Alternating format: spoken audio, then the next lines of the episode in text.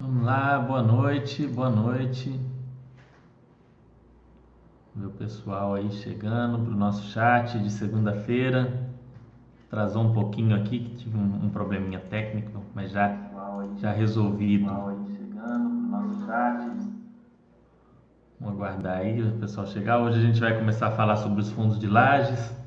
Quem sabe dar uma olhada nos relatórios de algum dos fundos, para a gente começar a entender é, os fundos imobiliários. A gente estudou, para quem não viu, nos últimos chats a gente falou muito sobre os fundos é, de CRI, os fundos TVM, fundos de fundos, e agora a gente vai partir para o tijolo, né, para os fundos é, de lajes corporativas inicialmente. A gente vai falar um pouco sobre isso. Vamos esperar aí o pessoal chegar para a gente poder bater esse papo aí legal. Boa noite, Dimas. Tudo bem? Como é que tá? Tudo bom? Esperando o pessoal chegando para a gente começar o nosso tema. Enquanto isso, pessoal, se quiserem deixar qualquer dúvida, qualquer pergunta, fiquem à vontade para questionar, para apresentar as dúvidas. É, não se acanhem, coloquem tudo aí que vocês não vocês quiserem saber, eu vou respondendo para vocês enquanto a gente deixa o pessoal receber aquela notificação no celular para poder ouvir aí o chat e ver os conteúdos. Boa noite, Vagneto. Boa noite, Olho de Horus. Deixa eu só colocar aqui para eu poder acompanhar a hora que eu tiver na hora que eu tiver na exibição, eu poder acompanhar aqui com vocês o, as dúvidas, as perguntas. Hum, hum, aí. Boa noite, Ted. Vai, grande Sazon, boa noite.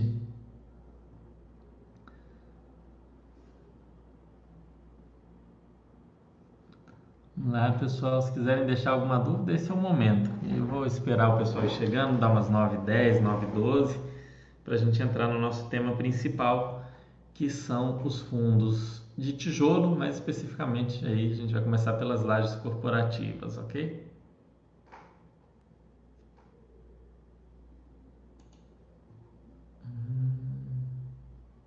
Deixa eu já ir abrindo aqui um, um mural de algumas alguns fundos de lajes para na hora que a gente começar a discutir aqui.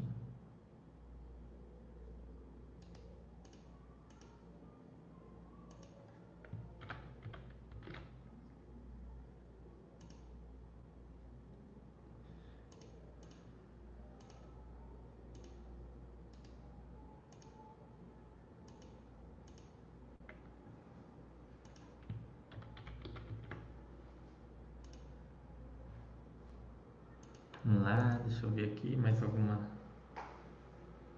Boa noite, Charlito. Tudo bem?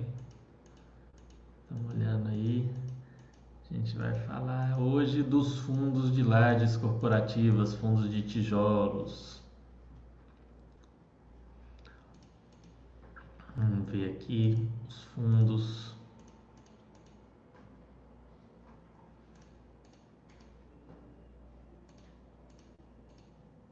Hum.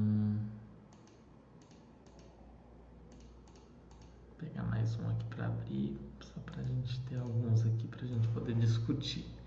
Hoje eu não vou aprofundar muito na análise de nenhum fundo, que eu quero dar um panorama geral para vocês do que são os fundos de lajes e a gente olha algum fundo menor e mais simples. Estou pensando no The talvez o HGPO, algum fundo que tenha menos imóveis, só para ter uma, uma ideia do, do imóvel, de como que é um, uma laje corporativa de como que é um fundo que investe nesse tipo de imóvel para depois a gente pegar, fazer um, uma análise mais comparativa, pegar alguns fundos de lajes para ver quantos imóveis tem cada um, quanto que representa o maior é, locatário aí em cada um, como é que funciona. Então a gente vai poder ter essa, essas informações todas para analisar, mas tem que começar do básico, né? não adianta a gente sair atropelando então eu vou, vou pegar uma apresentação aí mais indo do básico. Vamos ver aqui se tem mais alguma, tem alguma dúvida aí de alguém. Vamos ver aqui. É, você acha que as lajes corporativas são me os melhores FIIs de tijolo? Olha, Ted Fox, na minha opinião não existem melhores. Não pode parecer aquela coisa, ah, tá querendo se isentar, não quer responder. Não, eu estou sendo sincero, porque cada um tem riscos e especificidades diferentes. Certos problemas atingem os fundos de laje, mas não atingem os fundos de shopping. Outros problemas atingem os fundos de shopping, mas não atingem os de logística. Outros problemas atingem os de logística, mas já não vai atingir, por exemplo, um fundo de varejo. Então, cada fundo tem seus prós e contras. Eles funcionam melhor juntos. Eu vou até falar disso é, na apresentação, mas eu acho que os fundos de laje eles funcionam melhor se você tiver uma diversificação. Ex existem alguns estudos que foram feitos, né? É, o primeiro paper que eu encontrei sobre fundos imobiliários é falando isso, que os fundos de laje são melhores. Na época, é, o, a, o, o estudante, né? que fez aquela análise, ele concluiu que os fundos de laje eram melhores. Isso foi logo ali no final de 2012, 2013. Logo depois, os fundos de laje apanharam muito na crise de 2014, 2015, aquele período de impeachment já é, os shoppings não apanharam nada e a logística apanhou muito menos. Então, se ele tivesse pego um recorte diferente, um recorte até 2016, ele ia concluir que o melhor era shopping. E provavelmente se ele pegasse um recorte de até agora, 2020, meia pandemia, ele ia concluir que o melhor é logística. Então, o que, que eu concluo de tudo isso? Eu concluo que não há melhor, que cada um tem riscos, tem situações diferentes a que o fundo pode ser exposto, a que os imóveis podem ser expostos. Então, quando você tem mais de um tipo diferente, você reduz o seu risco. Porque se acontecer alguma coisa que afeta muito as lajes, se você tem galpões, se acontecer algo que afeta muito galpões logísticos, por exemplo, você pode ter galpões industriais se tiver algo que vai afetar os galpões industriais também, você pode ter os shopping centers. Se os shopping centers tiverem algum problema, você pode ter imóveis de varejo, lojas de rua, que são agências bancárias, supermercados e, e etc. Então você pode ter outros imóveis diferentes. Então tem outras opções. É, não tem um, um melhor assim que você pode cravar e falar isso é o que há de melhor em fundos imobiliários. Recebi um prospecto de novo fundo pela minha corretora. Ah, olho de olhos, qual fundo que é? Às vezes é algum que, que eu estou sabendo aí, apesar que eu não tenho acompanhado muito os lançamentos, né? Não, tem épocas que eu acompanho mais, tem épocas que não. Fernanda, a venda de um imóvel para comprar outro imóvel é maior e melhor localizada é giro de patrimônio? Para você morar? Claro que não, Wagneto. Claro que não. Moro com a minha família em um imóvel. Aí eu encontrei um outro imóvel mais interessante para a gente morar, que atende melhor as nossas necessidades, seja de escola para crianças, seja para eu ir trabalhar, seja de conforto e lazer para a família. Não tem um, não há um, um, erro em fazer essa troca, né? É, eu digo para você, a troca deve ser bem pensada, não deve ser algo feito num impulso, né? E simplesmente na emoção. Mas se você pesou tudo e falou esse imóvel é melhor para minha família, não tem nada de errado em fazer isso. Você não vai estar tá perdendo nada. Porque às vezes você falar, não, então vou esperar para eu juntar o dinheiro para comprar o outro imóvel, vou continuar com esse aqui para eu alocar ele depois, e aí você perde um imóvel que vai trazer qualidade de vida para sua família agora. E a gente sabe que juntar dinheiro para um imóvel não é algo que você faz normalmente, né? A maioria das pessoas em seis meses, ou em um ano, ou em dois anos, é algo que leva mais tempo. Então, se esse imóvel vai melhorar a qualidade de vida da sua família, vai te deixar mais feliz, vai melhorar talvez suas condições de trabalho, por que não? Troque o imóvel, mas pese bem, analise bem não toma, essas decisões com o imóvel devem ser tomadas com muita calma, muita parcimônia. Deve ser feita uma boa due diligence, né? uma boa investigação sobre os documentos do imóvel, sobre as condições do imóvel. Não deve fazer nada aí na, na louca. É, perguntando se a visão geral de IPO de FIIs é o mesmo de ações. Mais ou menos por quê? Cada ação tem uma administração, uma gestão própria. Então a empresa tem aquela gestão, abriu capital, é, você não tem muito como fazer uma, uma pré-avaliação. Já os fundos imobiliários, às vezes tem gestoras que têm um track record, né? que elas têm estrada, como a gente diz no popular, né? o termo mais comum. Então aquela gestora ela já emitiu vários fundos, ela já fez emissão de fundo de lajes, ela já fez emissão de fundo de shopping, ela já fez uma emissão de um fundo de recebíveis.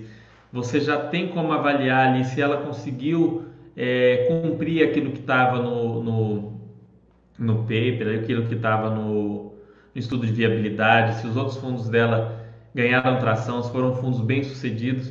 Então, se você viu aquela gestora, analisou o trabalho da gestora, viu como um bom trabalho e ela está se propondo a abrir um outro fundo que você acha muito interessante, você pode até participar com um valor pequeno, claro, do IPO. Eu, particularmente, não, não participo Acho que a gente não perde muito em não participar de IPO, em esperar um pouco, mas não é um problema se a gestora já tiver história e se você entender sim que a história daquela gestora faça com que ela mereça aquele seu voto de confiança de, de participar da emissão, ok?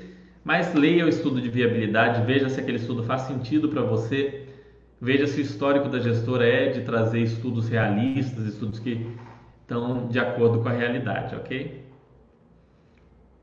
Charlito falando sem história como avaliar, pois é, a única forma que eu vejo é avaliar a gestora, mas eu prefiro não participar. Antigamente era um pouco restrito, eu até falava com as pessoas, olha, se você gosta muito da gestora e entendeu que o case é legal, por que não? Vai lá e participa. Mas hoje a gente tem tantos fundos no mercado, mas tantos fundos, cada gestora tem na sua prateleira vários fundos legais, algumas gestoras fazem um trabalho bom, outras fazem um trabalho que não é tão legal, mas você consegue ver isso, né? É, então é, é muito interessante. Flavinho perguntando aqui, Fernando, boa noite. Você acha que com essa história de pandemia e home office mais difundida, as lajes perdem valor? Não, Flavinho, eu não acho que percam valor. Eu acho que elas vão continuar sendo utilizadas. É, não é todo mundo que se adapta bem a home office, não é todo mundo que produz bem no home office, não é todo tipo de negócio que dá para ser feito via home office. Então, é, as demandas se ajustam, os preços de aluguel podem se ajustar de modo a, a ter alguma redução, se se tiver uma demanda menor, mas as lajes vão continuar existindo, vão continuar sendo ambientes interessantes. Muita gente que eu conheço prefere trabalhar é, no, no escritório do que ficar trabalhando só em casa. Eu mesmo tenho essa, essa preferência de ter esse outro ambiente, eu, eu acho legal e não sou só eu, muita gente. Então, é, eu, eu acredito que não vai ter uma mudança drástica nisso. Aos poucos, né? há 10, 15 anos atrás nem se falava em home office, hoje já é uma realidade. Então, aos pouquinhos, o home office ganha espaço.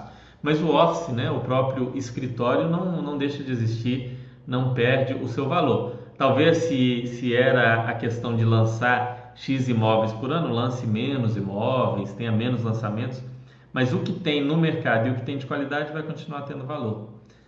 Boa noite, Adilton. Boa noite, Lucas. Agneto, obrigado. Para manter o imóvel atual, teria que vender todos os investimentos e ainda ficar devendo. É, se eu vender, só vou vender uma parte da renda fixa. Pois é, Wagneto, eu, eu acho que é a atitude mais racional seguir esse caminho. Mas você tem que avaliar, né? Eu não tenho como te aconselhar isso. Eu não sei quais são os imóveis, eu não sei onde está. Mas eu acho que se o imóvel que você está. É, é conforto para sua família, né? Eu acho que você vai ficar mais confortável dessa forma, pelo que você está falando. Mas você que tem que avaliar e tem que sentar com a esposa, se, se for o caso, as crianças não forem tão criancinhas pequenas, até é legal elas participarem disso para elas entenderem essa dinâmica da mudança, porque a criança, criança sofre um pouco com mudança e tudo mais. Então você sentar e conversar com a família e ter esse, esse é, um, é uma decisão muito familiar, né? Uma decisão que você não, você não pode pegar um consultor e o cara te falar faz isso, faz aquilo. Bom, pessoal, vou começar a apresentação aqui porque é um assunto que que é muito interessante. É um dos, uma das categorias de fundo com maior número de fundos imobiliários. É uma das categorias mais famosas que as pessoas conhecem melhor, que são os fundos de tijolo.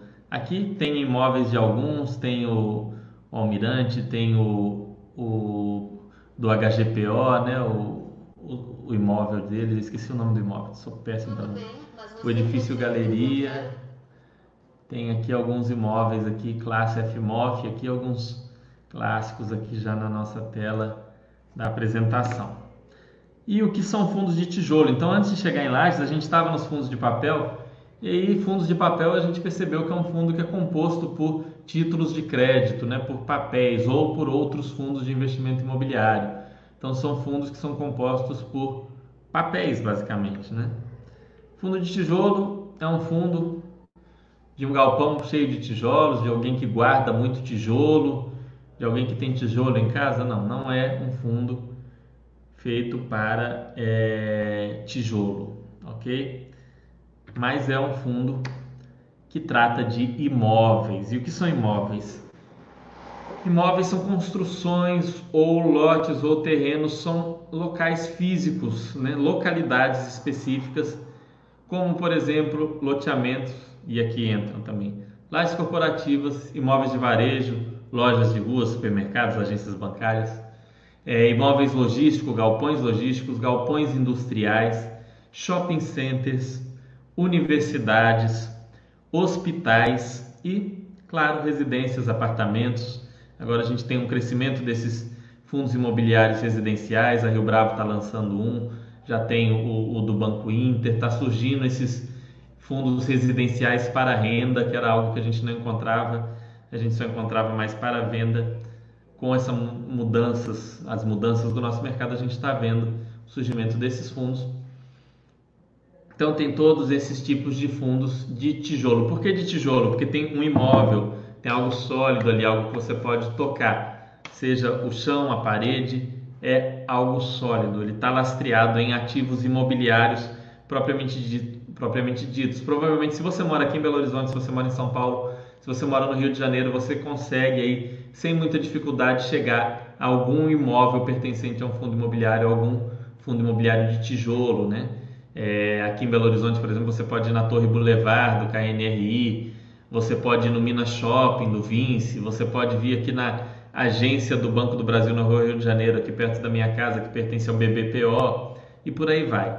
Então você tem muitas opções para você visualizar o que é uma laje, o que é um, um, shopping, o que é uma universidade, o que é um hospital. Isso é que é uma coisa tão interessante nesse tipo de investimento, porque o investidor ele, ele conhece aquele imóvel, ele às vezes, quando ele mora numa cidade grande, às vezes ele tem até uma história com aquele imóvel, então ele, ele entende, né? Ah, é um imóvel que é alocado para esse tipo de inquilino, que fica nesse tipo de localização que é interessante.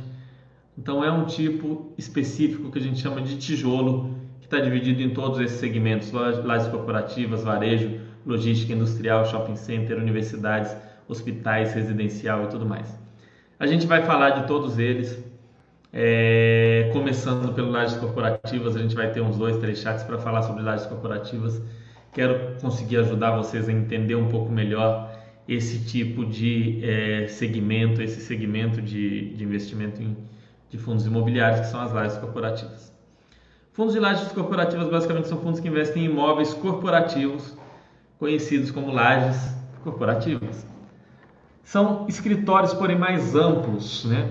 Costumam ter piso elevado e uma facilidade de customização. Então eu peguei a minha empresa, eu sou a, a Ford, eu quero fazer um escritório da Ford Brasil, aqui eu alugo lá uma laje corporativa.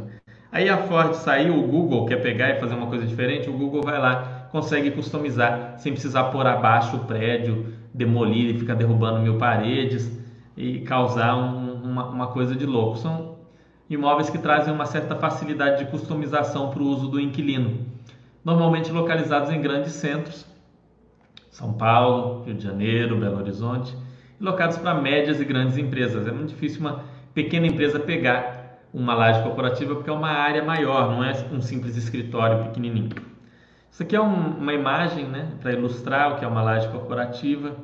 É, vejam que é uma área mais aberta, não tem tantas paredes pelo meio do caminho, tantas vigas, tantas colunas. Aqui essa é uma outra que ilustra um pouco melhor.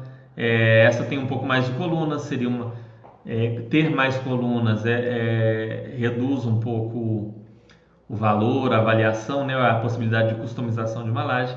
E aqui vejam que é o piso elevado, ó, tem aqui a ilustração no 3D. O piso elevado significa que por baixo dá para passar cabos e outras necessidades para você ligar, seja energia ou para você, né, você ligar um computador ou uma rede de, de internet, uma rede interna. Dá para você fazer todo esse processo aqui debaixo é, do piso, né? E isso daqui é muito interessante e ajuda muito você a visualizar. Vejam a, a imagem. Isso é uma laje corporativa. Então, se você tem um escritório pequenininho de, de advocacia, é você, mais dois advogados e um estagiário, não faz sentido você alugar algo desse tamanho. Você vai alugar um escritório tradicional. Ou você vai pegar parte de uma, de uma laje que está alugado para várias pequenas empresas. Agora, se você já é uma Ford, um Google, você é uma Metal Leve, você é uma empresa é, de tecnologia, é uma Cisco e você precisa, você vai buscar esse tipo de imóvel, ok? E tem alguns dos fundos de lajes mais conhecidos, vocês com certeza conhecem algum desses ou tem na carteira muito provavelmente algum desses fundos.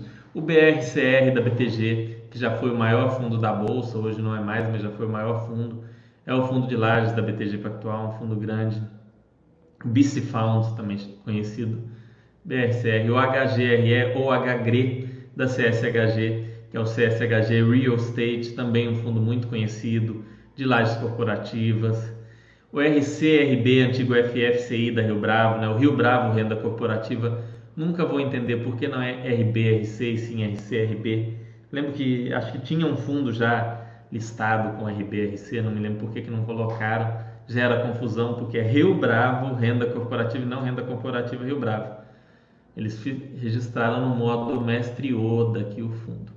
Enfim, é o fundo de lajes da Rio Bravo que vai fazer uma emissão agora, né, para quem quiser é, acionar o direito de preferência, é a partir dessa sexta-feira, tá aí o direito de preferência para o cotista, a gente vai olhar os valores e tudo, vou abrir aqui o mural para a gente dar uma olhadinha.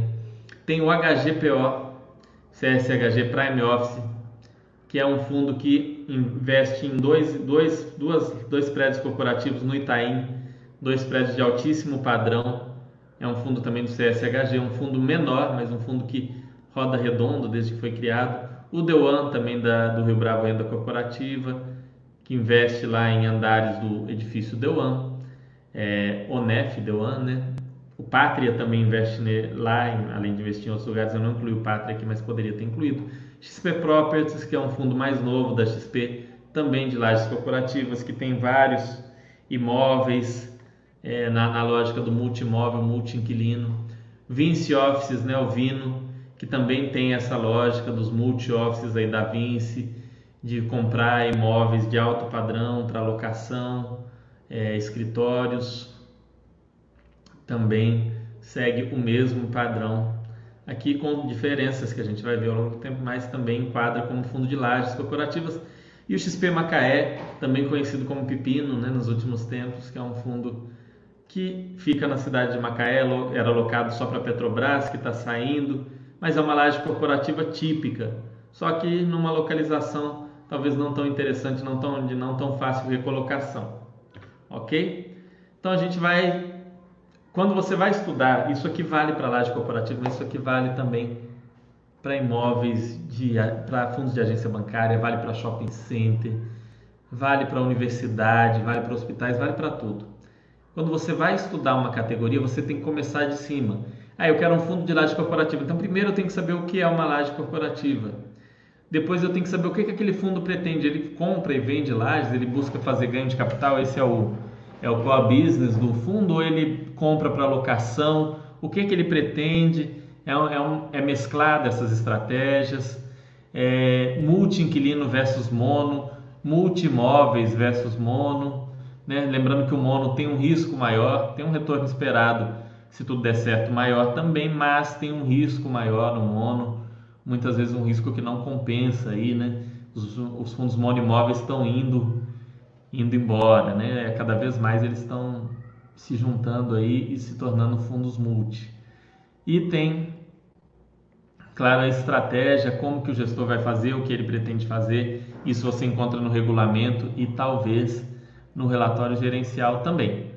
E aqui, fazendo um pouquinho do merchan do meu livro, Fundos de Investimento Imobiliário, aprenda a analisar e escolher fundos imobiliários para montar a sua carteira de investimentos.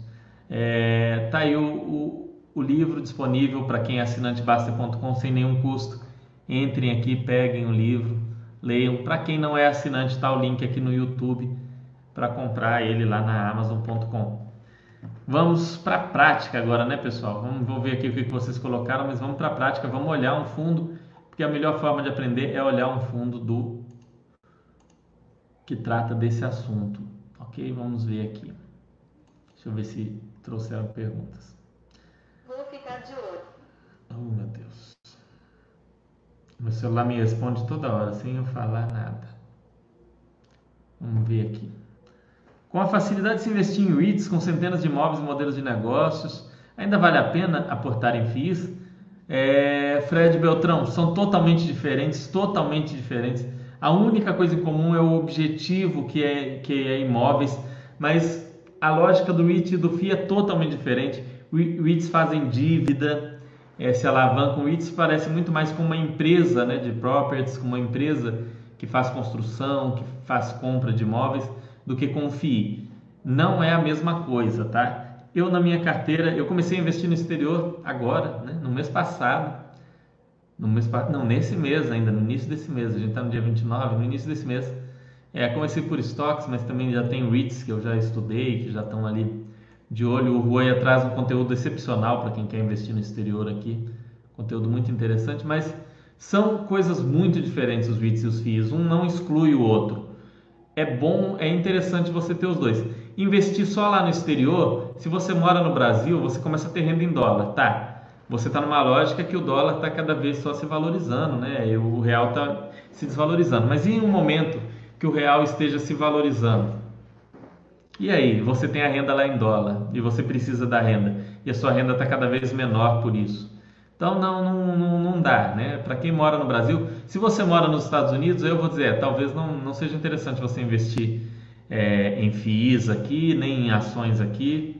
Fica aí nos Estados Unidos investindo em REITs. Agora, se você é um cara que mora no Brasil ou que pretende voltar a viver no Brasil, não está morando, mas aí faz sentido você ter sim.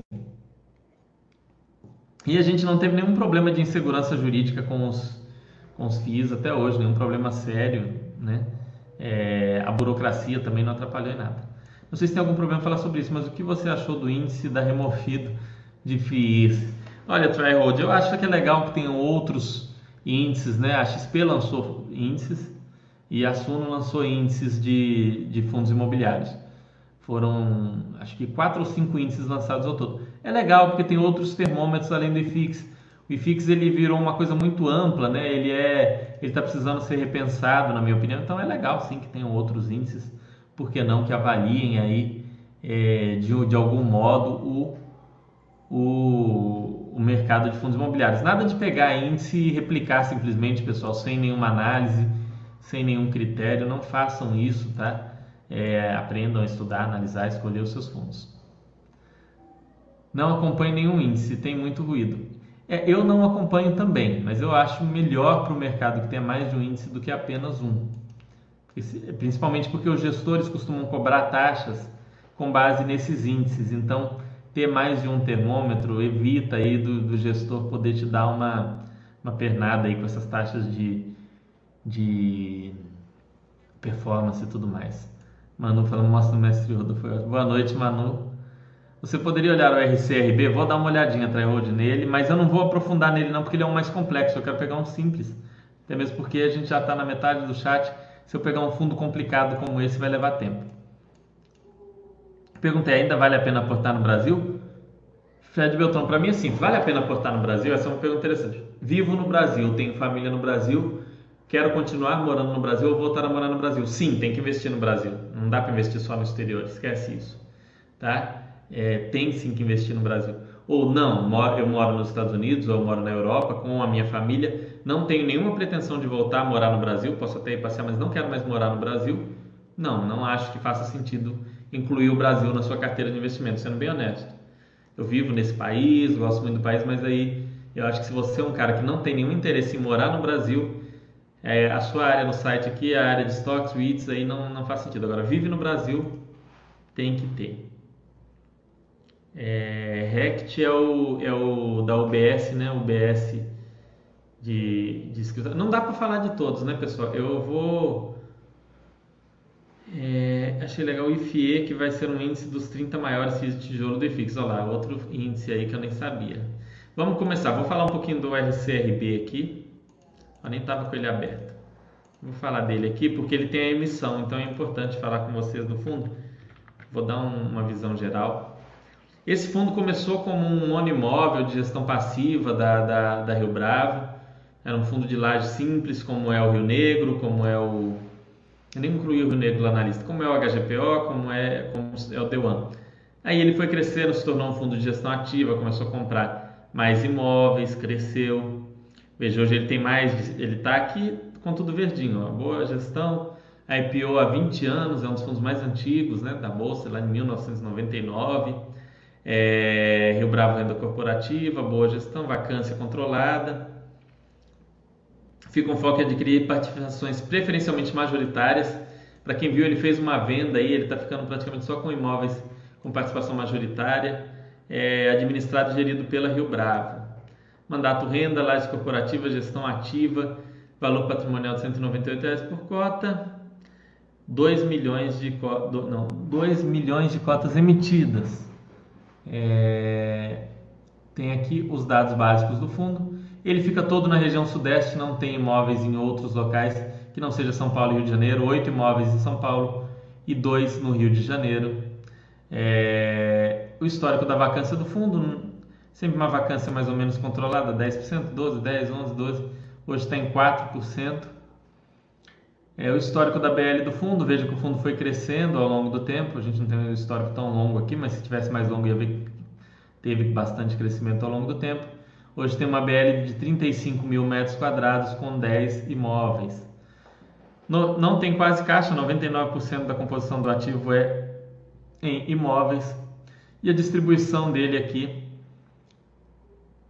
normalmente próximo dos 100%, às vezes um pouco acima ele distribuiu distribui um pouco mais, às vezes ele faz um ganho de capital para compensar isso, como ele fez agora.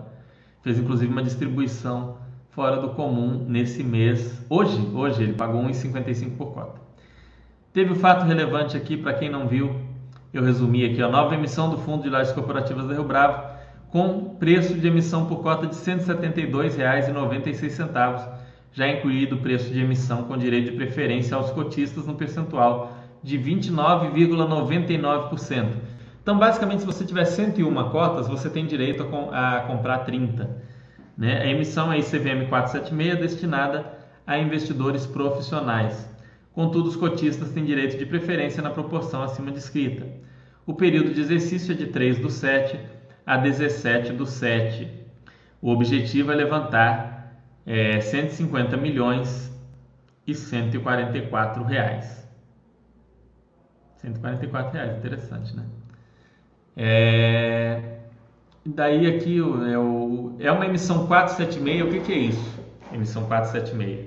Vou fazer um chat falando só sobre CVM 476 no futuro, mas basicamente é o seguinte: essa, essa, esse tipo de emissão não pode ser oferecido para o público em geral. Então você que tem a conta na corretora e tal, que tem é, mil reais, dois mil reais, cem mil reais investidos, um milhão de reais investido, você não pode participar dessa emissão. Para você participar, você tem que ser um investidor profissional. Ou você é CNPI, ou você tem mais de 10 milhões de reais investidos para você poder participar. A outra opção é você já ser cotista. Se você já é cotista, você vai ter esse fator aqui de preferência. Você pode comprar até 30% daquilo que você, é, que você tem no fundo. Então, se eu tenho mil cotas, eu posso comprar até 300 cotas, né? Teria que ser mil e mil e dez, mil e vinte cotas por causa desse 29,99. Enfim, quem já é cotista tem o direito de preferência, pode participar, pode comprar. E aí é de 3 do 7 a 17 do 7 para exercer o direito de preferência. Ou seja, de sexta-feira agora até sexta até sexta-feira de duas semanas depois. Então tem um tempo razoável para participar. E o preço é 172,96, sendo que o fundo hoje eu não estou compartilhando a tela com vocês agora que eu vi. Deixa eu compartilhar aqui para vocês virem aqui. Aqui, ó. Falando aqui, né? 172,96, proporção de 29,99% e CVM 476, ou seja, destinado a investidores profissionais. E o fundo está cotado a. Né, a cotação do Google não está saindo mais cotação. Mas enfim, dá para vocês olharem aí depois. A cotação está perto disso daqui, está 170, 168, alguma coisa assim. Né? Acho que está mais, quer dizer, 175, 180. Então é isso. Isso é o básico aqui sobre esse fundo é, falando aqui, né, ó, o resultado dos imóveis, a evolução aqui, ó, evolução da BL, histórico da BL, quando você abre aqui o mural da Basta, você consegue ver o histórico da vacância, sempre uma vacância ok, o portfólio do fundo, você consegue avaliar aqui e ver. Tem aqui esses imóveis, Candelária Corporate, Setenco, Continental Square, Faria Lima, esse é o é o principal, né, o inicial aí do fundo. Internacional Rio, Jatobá, JK Financial Center e tem fotos aqui dos imóveis aqui na Baster. Isso aqui é legal que você vê as fotos né, dos imóveis para você ter uma noção melhor do imóvel aqui que você tem na, na carteira de fundo Parque Santos e Parque Cultural Paulista, aqui os imóveis do fundo. Quer analisar mais esse fundo? Pega para ler os relatórios gerenciais. Eu hoje não vou pegar esse, porque eu quero que a gente comece olhando um fundo bem simples. Então vamos começar com o HGPO, o CSHG Prime Office. É um fundo que tem quase 10 anos aí de bolsa, tem uma boa gestão, tem dois imóveis, vacância controlada. A gente chega aqui, ó, portfólio. São dois imóveis, é o edifício Metropolitan e Platinum. Eu sempre esqueço o nome. É, são imóveis em uma localização muito privilegiada em São Paulo, uma localização de altíssimo nível, um, um local de alto padrão com aluguel por metro quadrado mais alto do que a média da cidade. Tá? Vacância de 1,6%. Rapidinha do FII, tem aqui o Giovanni falando. Fundo proprietário de dois imóveis próximos compartilham a esquina no Jardim Europa, em São Paulo, com vacância muito bem controlada, de um, menos de praticamente 1,5%, equivalente a um andar de platino. Dada a excelente localização, vacância controlada, tem poder para negociar revisionais e reajustar para cima os aluguéis. O fundo está totalmente concentrado em São Paulo, afinal são esses imóveis. Aqui a vacância é sempre muito pequena, que está dando vacância zero, não tem que olhar o último relatório gerencial para confirmar. É, a BL do fundo teve um, um, uma pequena ampliação aqui em 2019, mas basicamente estável, né? Fundo monoimóvel. Monoimóvel não, fundo de gestão passiva com dois imóveis apenas praticamente todo alocado em imóveis, distribui aquilo que recebe, nem muito mais, nem muito menos.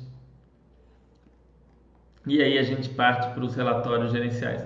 Vamos dar uma olhadinha no último relatório gerencial, mas antes disso, vamos ver aqui. Eu gosto sempre de olhar isso. Quem já acompanha aqui no meu chat sabe que antes de investir em um fundo, ah, estou querendo investir nesse fundo, Fernando. Eu olhei aqui, eu conheço essa região do Jardim Europa, fui lá, Gosto disso aí, acho que, que tem futuro, é, é um bom, é um bom investimento. Então dá uma olhada no regulamento aqui do fundo para você ter uma ideia. Pega aqui o regulamento do fundo e aí aqui tem capítulo 1 do fundo, do objeto. Essa página 1 aqui já te, já te põe tudo que praticamente você precisa, de 1 a 3 aqui. Ó. Fundo tem por objeto investimento preponderante aquisição de empreendimentos imobiliários prontos, portfólio-alvo da estratégia aquisição de imóveis ou empreendimentos imobiliários, parte de empreendimentos imobiliários do fundo, outros ativos de acordo com a política do fundo. Está aqui o objeto do fundo. É, o fundo, o CSHG Prime Office, Fundo de Investimento Imobiliário, na época era CSHG JHSF, agora não tem mais JHSF, agora é só CSHG Prime Office. Designado no regulamento como fundo é constituído sob a forma de condomínio fechado, regido presente regulamento pelas demais disposições. O prazo de duração do fundo é indeterminado. Isso daqui é super importante. Né? Se você estiver abrindo num, num, num, programa de Acrobat, até grifa isso aqui, é indeterminado. Isso é muito importante de você saber antes de investir em um fundo. Fundo por prazo determinado, o estudo é muito mais cauteloso, muito mais complicado. Então, esse aqui não tem prazo determinado. É... Aqui fala administradora, do fundo, como é que é a administração, como que é feito. Política de investimento. Os recursos do fundo serão aplicados segundo a política de investimento, de forma a obter, proporcionar ao cotista obtenção de renda, remuneração adequada para investimento regularizado, meio de pagamento de remuneração de vida de exploração e dos direitos que comporão o patrimônio do fundo, mediante locação, arrendamento ou outra forma permitida. Ok? Basicamente, esse fundo aluga os imóveis só para os inquilinos. É... E aqui fala sobre. Nossa, mas... negociar, contratar e praticar qualquer ato, isso aqui é o, é o, básico, né? Você dá os direitos a, a gestora de fazer esses dados para você. Então você já viu aqui que é um fundo de prazo indeterminado que busca renda e que investe em imóveis de lajes corporativas, como diz aqui, é, portfólio alvo. Quer ver portfólio alvo? Port. Aqui em algum ponto ele vai falar que o portfólio alvo é, notadamente os imóveis do portfólio alvo, que são aqueles dois edifícios, Metropolitan e Platino. É, prédios imóveis do portfólio alvo. Portfólio alvo. Seguinte estratégia de portfólio alvo aqui, ó. Os recursos do fundo serão direcionados preponderantemente para a aquisição do condomínio dos edifícios Metropolitan e Platinum Offices, conjunto de escritórios que entregam um condomínio composto por duas torres, denominado Edifício Metropolitan Office Bloco A e Edifício Platinum Office Bloco B, situados na capital do estado de São Paulo, Rua Jerônimo da Veiga 384, também com vista para a Rua Mauri 255, Jardim Paulista, para o qual será firmado instrumento particular de compromisso de compra e venda. Né? Já foi comprado. Isso aqui você. Então você tem esse conhecimento aqui sobre o HGPO. Beleza, já sei o básico aqui do HGPO. Vou para os comunicados aqui. Agora, pessoal, tem essa ferramenta comentários do relatório gerencial. Ó. Por exemplo, o último relatório que eu comentei. O resultado por cota foi de 88, a distribuição de 89, em razão de inadimplência já resolvida. Em relação ao fluxo de aluguéis, o fundo recebeu, recebeu 92% dos aluguéis cobrados, sendo 5% de ferimentos e 2% inadimplência. A inadimplência exposta nesse relatório será revertida em caixa no próximo mês, pois o locatário já pagou a pendência é, na primeira semana do mês de junho. Foi acordado diferimento para 5% das receitas do fundo, ou seja, o cara vai pagar menos agora, vai pagar mais depois. Apenas dois locatários representam mais de 5% das receitas, ou seja, em termos de locatário, ele é bem diversificado, que é o grupo Votorantim com 20% e a Euris com 6%. São os únicos que representam mais de 5%, sendo que o grupo Votorantim é de amplo conhecimento, aí, um, um grupo muito sólido. Vacância física permanece estável em 1,77%. Mas você deve pegar, se você ainda não investe, você não pode ler o meu comentário e simplesmente tomar uma decisão. Você tem que ler os últimos relatórios gerenciais, né? É, no caso desse fundo, pessoal, muito pouco vai mudar. Então é legal a gente pegar. Tem algum vídeo sobre ele? Tem um vídeo que eu, de eu falando, né? Seria legal algum vídeo de imagens aqui. Vamos ver se tem muitas imagens aqui. É legal a gente dar uma olhada nele. Tem uma imagem só, tem pouca imagem.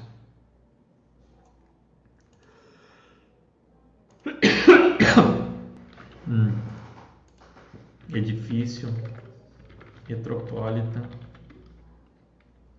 Rua Jerônimo da Veiga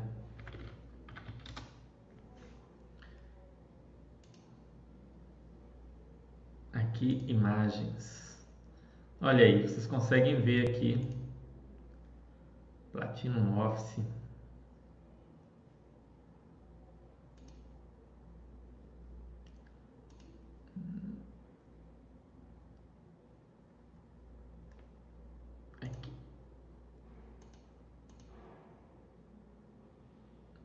Olha só, achamos até o anúncio de locação do do, do platino. Olha que legal. Esse 1,77% de, de, de, va, de vacância está aqui sendo anunciado por 45.780 o, o aluguel. É, seis vagas, quatro banheiros, valor do metro quadrado aqui. Tá, tá aqui o, o anúncio. Achamos até o anúncio de locação da vacância do fundo. Olha que interessante. Nunca tinha encontrado isso por acaso. Então você pode buscar aqui no Google as imagens, colocando o endereço certinho, para você ver melhor o imóvel do fundo. Eu gosto de pegar um relatório bem antigo. Isso eu acho que talvez eu não ache aqui. Não vou achar aqui. Vou ter que procurar lá na, na página do CSHG Prime Offices página. Eu gosto de pegar aquele primeiro relatório gerencial para ter uma ideia do que, que eles falam do início do fundo. Quando, isso eu não gosto de fazer isso sempre, pessoal. Isso é a primeira vez que quando você vai investir pela primeira vez no fundo. Olha lá, o relatório gerencial de novembro de 2010. Olha como a carinha do relatório gerencial era diferente. O antigo e o novo aqui, para vocês verem a diferença. Né? O antigo, ó, esse aqui é o novo, Tem essa imagem aqui, né? Manhattan, né? A imagem não tem tanto a ver, não. Devia pôr a foto, uma foto bacana, né? Do prédio aqui. Vou mandar essa dica para eles. Mandei um e-mail para eles também, sugiram que ponha uma foto do próprio prédio, acho mais bacana. CSHG JHSF, na época era o HGJH Prime Office Fundo de Investimento, primeiro relatório gerencial, será disponibilizado mensalmente nos websites da administradora. Então aqui fala do, da data do início do fundo, 30 de 11 de 2010. Consultor imobiliário, foi criado em parceria com a JHSF, que agora não faz mais parte. A liquidez, não houve negociações ainda, porque não tinha, não tinha começado. Rendimentos oferidos pelos fundos nas aplicações, ó. Fundo possui acordo de garantia mínima de aluguel com a vendedora dos imóveis, garante um complemento, né? Ela tinha na época, pelo período de 18 meses, uma RMG. Aqui ele fala quem são os, os imóveis. Ó. Ele fez reforma já nesses imóveis depois, vale a pena vocês darem uma olhada no relatório. Metropolitan, localizado na Rua Mauri, possui laje de 546 metros quadrados, foi entregue em 1997, são 18 pavimentos, salões, sem colunas ou pilares. Olha só o nível aqui do negócio. É. Com aproximadamente 10.200 metros quadrados de área privativa em seu andar térreo, o edifício abriga o restaurante Parigi e a Enoteca Fazano. O empreendimento está com 100% de ocupação e conta com 16 contratos de locação. É um imóvel de patamar, de padrão tão alto, pessoal, que se eu, se eu for lá, com certeza eles vão me expulsar, o segurança não me deixa entrar. Se grande parte de vocês for lá, vai acontecer a mesma coisa. Edifício Platino, localizado na rua Jerônimo da Veiga, possui laje de 218 metros quadrados, ou seja, uma laje menor né, do que do Metropolitan. É, foi entregue em 2001, são 11 pavimentos, com 2.450 metros quadrados. Atual empreendimento está 100% locado, na época, nove contratos de locação. E olha que interessante, aqui a gente vai conseguir olhar umas fotos de dentro da laje, acho que vai ter aqui. Não colocaram foto da sala que está para alugar. Olha que coisa. Precisam melhorar esses anúncios de aluguel. Mas vocês têm uma ideia aqui de como que é o imóvel por dentro. Olha se não é uma coisa super elegante. É, isso não indica que é bom para investir. E aí a gente olha isso, olha aqui o último relatório, é, distribui uma vacância de 1,7, vacância física, vacância financeira um pouco maior, uma última distribuição de 89 centavos. Aqui ele fala tudo aquilo que eu resumi, ele trata aqui, ó, ele teve uma inadimplência de um pouco menos de 2%, teve um diferimento de 5%, acordo, né? Ah, você paga depois, vamos fazer um acordo aí com esse aluguel. 92% estão pagando hoje em dia sem reclamar, sem falar nada. É, percentual do aluguel aí negociado. Então aí, ó, vai ter uma redução, ó, vai receber 96 agora em junho, em julho já é 99, em agosto volta a receber normal e aí vai ser recebido aquele diferimento em outubro, novembro, dezembro principalmente e volta aqui tudo ao normal. É, Grupo Votorantim Hold 20%, Euris Family Office 6% são os dois maiores. Então tem todo todo histórico aqui. E aí quando você volta aqui na Baster.com, você vem aqui no HGPO, você consegue ver a distribuição de proventos. E a evolução dele, eu gosto de olhar anual. Olha para vocês verem aqui, ó. recebia 9, 10, 11, 11, 10, 9, 9, 9, 10. Então vejam que tem ali, no período de crise, ele não teve uma queda muito grande dos rendimentos. A queda maior foi em 2017, que em relação ao período de maior pagamento de aluguel, foi uma queda de uns 20% em relação aqui a 2014, né, que era o, o aquecimento. Agora em 2020, 2021, já se espera, já teve inclusive algumas renegociações para cima, então vai voltando a aumentar aí. Mercado imobiliário é isso. Aluguel não vai só para cima, não vai só para baixo. Em alguns momentos o mercado aquece, ele vai subindo, depois ele cai, volta a subir novamente, como foi aqui de 17 para 18, 18 para 19, provavelmente 19 para 20, quem sabe esperamos 20 para 21. Então com isso aqui você já começa a ter uma ideia do que é uma laje corporativa. Isso é um fundo mono, praticamente monoimóvel, porque ele só tem duas lajes uma do lado da outra, mas imóveis de altíssimo padrão localizados um, em um local diferenciado. E aí você tem que avaliar se faz sentido, você tem que dar uma olhadinha no gestor. O gestor é a CSHG, que tem outros fundos que você pode também acompanhar. É... Veja, ó, a última vez que alguém questionou alguma coisa sobre esse fundo foi aqui perguntando sobre a vacância física dele. É... Ah, não, isso aqui não foi a última vez, não. Isso aqui é coisa mais recente.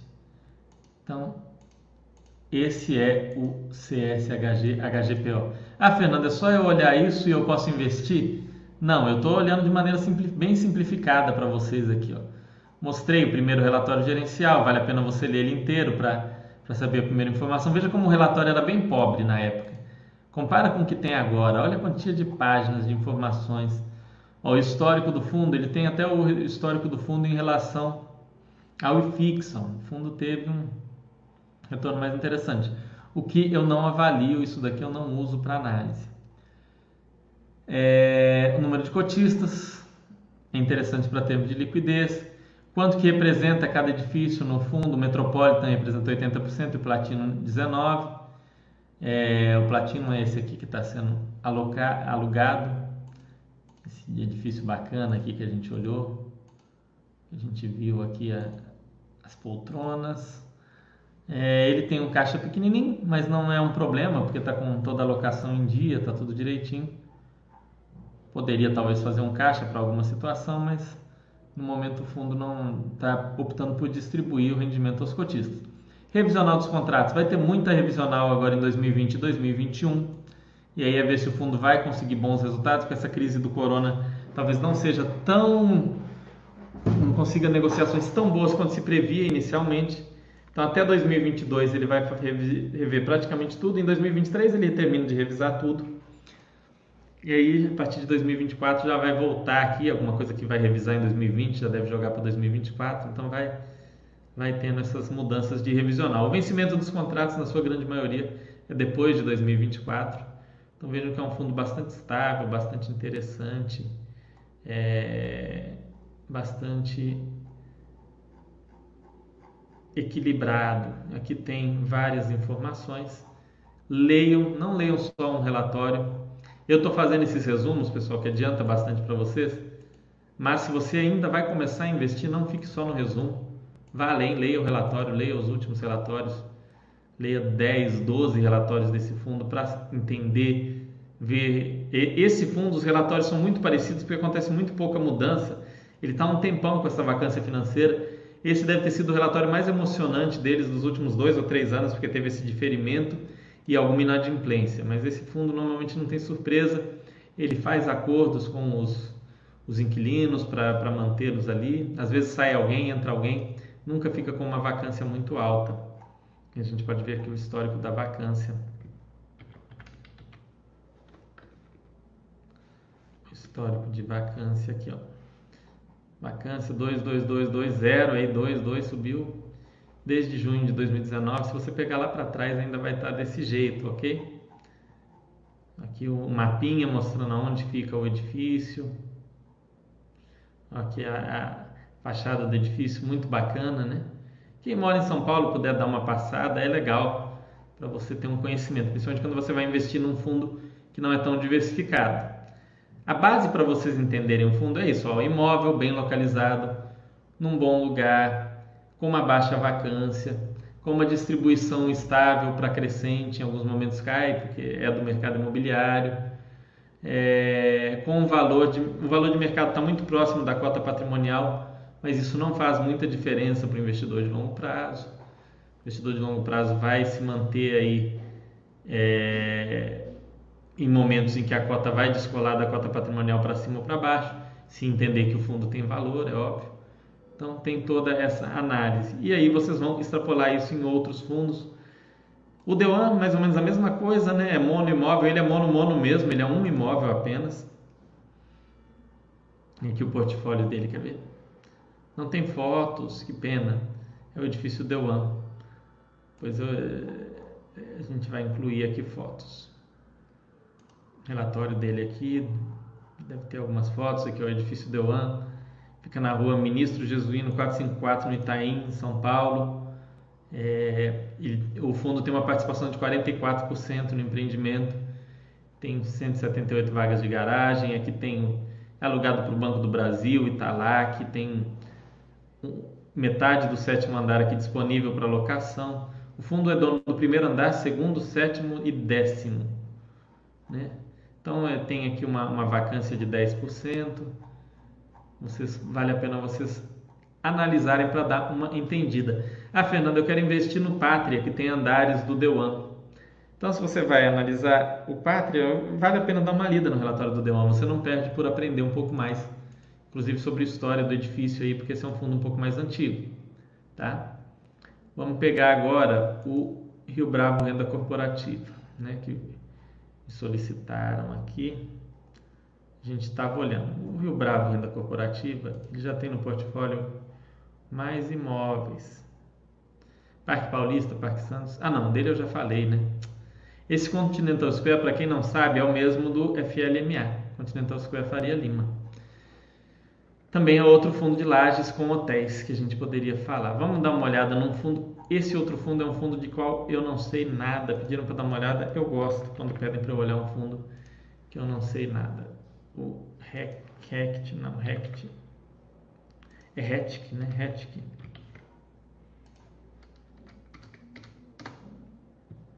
É FIIs aqui, por que, que não está dando? Rect. Rect, o BSR Office. É um fundo muito novo, ó. começou há um ano, por isso que eu, eu não acompanho, igual eu falei para vocês, eu não sigo muito a IPO. Ele começou há um ano, mas dá para a gente dar uma olhada aqui nele. Está todo também na região sudeste. Não, tem alguma coisa no Centro-Oeste, Distrito Federal, Rio de Janeiro e São Paulo predominando, né? Portfólio aqui são um imóvel, dois imóveis, três imóveis, quatro imóveis, cinco imóveis, seis imóveis, pelo que está aqui. É, é um fundo bem novo. Vamos dar uma olhada no relatório gerencial dele para a gente ter uma ideia. Aqui ele fala, o fundo iniciou o mês de maio com uma distribuição de 81 centavos por cota, distribuiu um montante de 10 reais. Impactos do Covid, manutenção do pagamento, preservação de caixa. Aqui ele fala que ele está monitorando os locatários, não fala de nenhuma negociação específica. Quanto ele está em imóveis, ele é um fundo de gestão ativa, então ele provavelmente vai fazer novas emissões, ele pretende crescer mas é um fundo muito novo, né, pessoal? Então tem que ter um cuidado.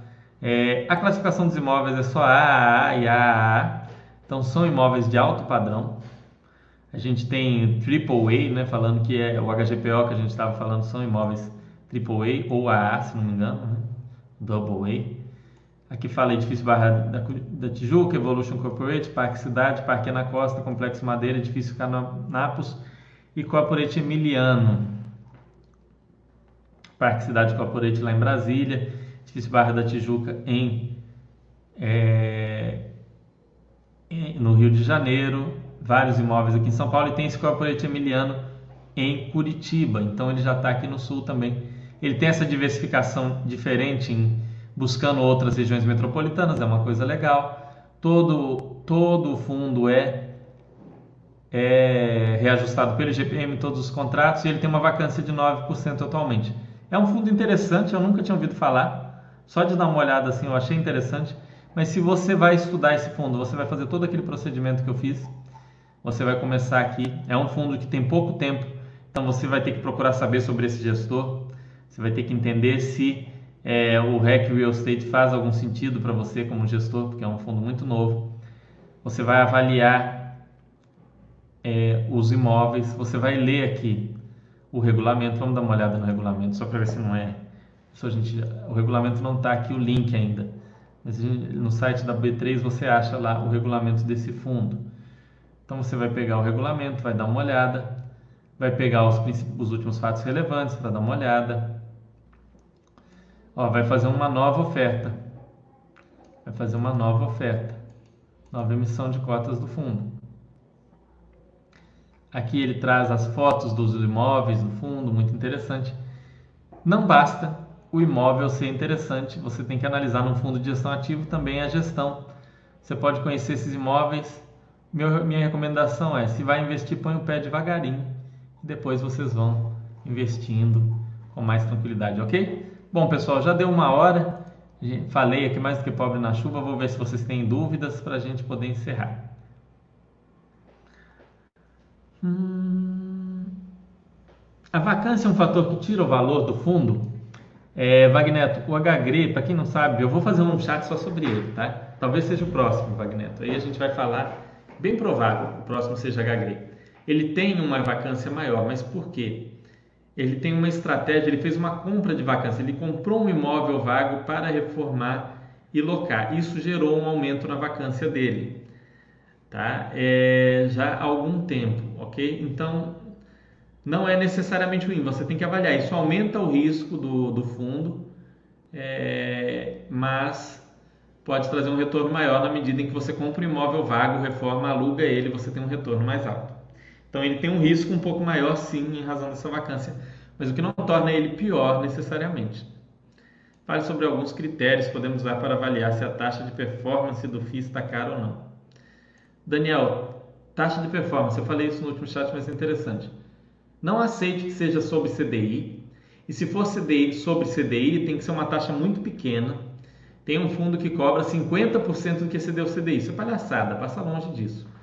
É, taxa de performance, o ideal é que desafie o gestor. Por exemplo, ah, vou fazer uma taxa, eu tenho um fundo de papel eu vou, é um fundo de inflação, eu vou usar IMAB mais um, ou mais dois, ou mais três. Acima disso, eu ganho lá 10% de performance. No máximo, 20, mais de 20% de performance, esquece, é um absurdo, é um crime. Tem fundo cobrando 50% de performance. Então, 10, 20% de performance em um, uma, uma proposta desafiadora de IMAB mais um, IMAB mais dois, IMAB mais três, ok até mesmo porque ele só vai receber se ele conseguir te entregar isso. Agora, aquela taxa, ah, excedeu o CDI, nós vamos te dar 50%. Tá louco, ué. Exceder CDI não é algo incrível, nada que se ainda mais hoje em dia. Então, muito cuidado. Qual a vantagem de participar da emissão de cotas quando o preço é quase igual ao preço de mercado? Tryhold, nenhuma, né? Você manter sua participação no fundo, se você entende que aquela, aquela, aquele lançamento vai ser muito, ó, bloqueei você sem querer. Como é que eu faço para desbloquear? Apertei o botão sem querer. Desbloquear. Não sei. Sem querer te desbloqueei, Tryhold. Apertei o botão aqui por acidente. Desculpa, desculpa aí, Tryhold, você que está assistindo. Eu vou, vou, vou, ver depois como é que te desbloqueia. Não apareceu a opção aqui para desbloquear. É, mas vou responder a sua pergunta. Tá? É, esse, esse bloquear aqui está muito fácil, né? A gente aperta, eu, eu fui apertar em cima do para ver o nome aqui já sai.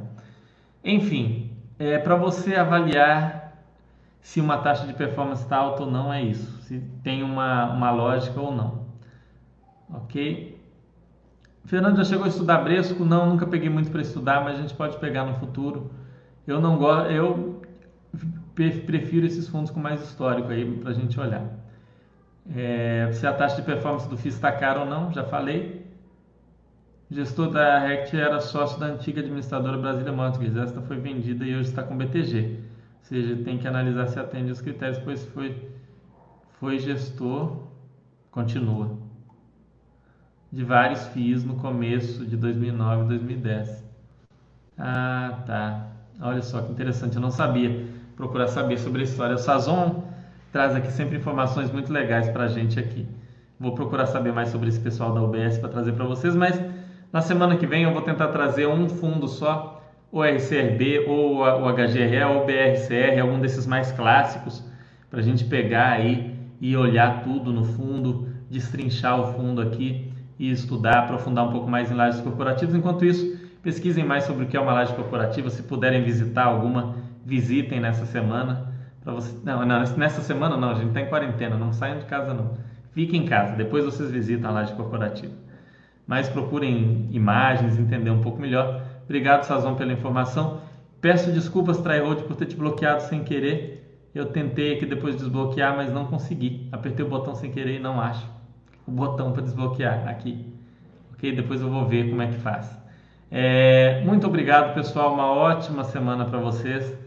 É, que vocês tenham aproveitado de alguma forma o nosso chat. Semana que vem a gente vai estar aí falando mais sobre lajes corporativas, mais sobre fundos de lajes e a gente vai poder dizer o que que o que que mudou nesse tempo, né? O Sazon está falando 2009, 2010. Vou pegar esses fundos antigos aí a gente vai poder ver isso, como que o fundo era, como que era a característica até do mercado da época, como que é hoje, como que era um, um relatório gerencial naquela época, a gente até pegou um aqui, como é que está hoje.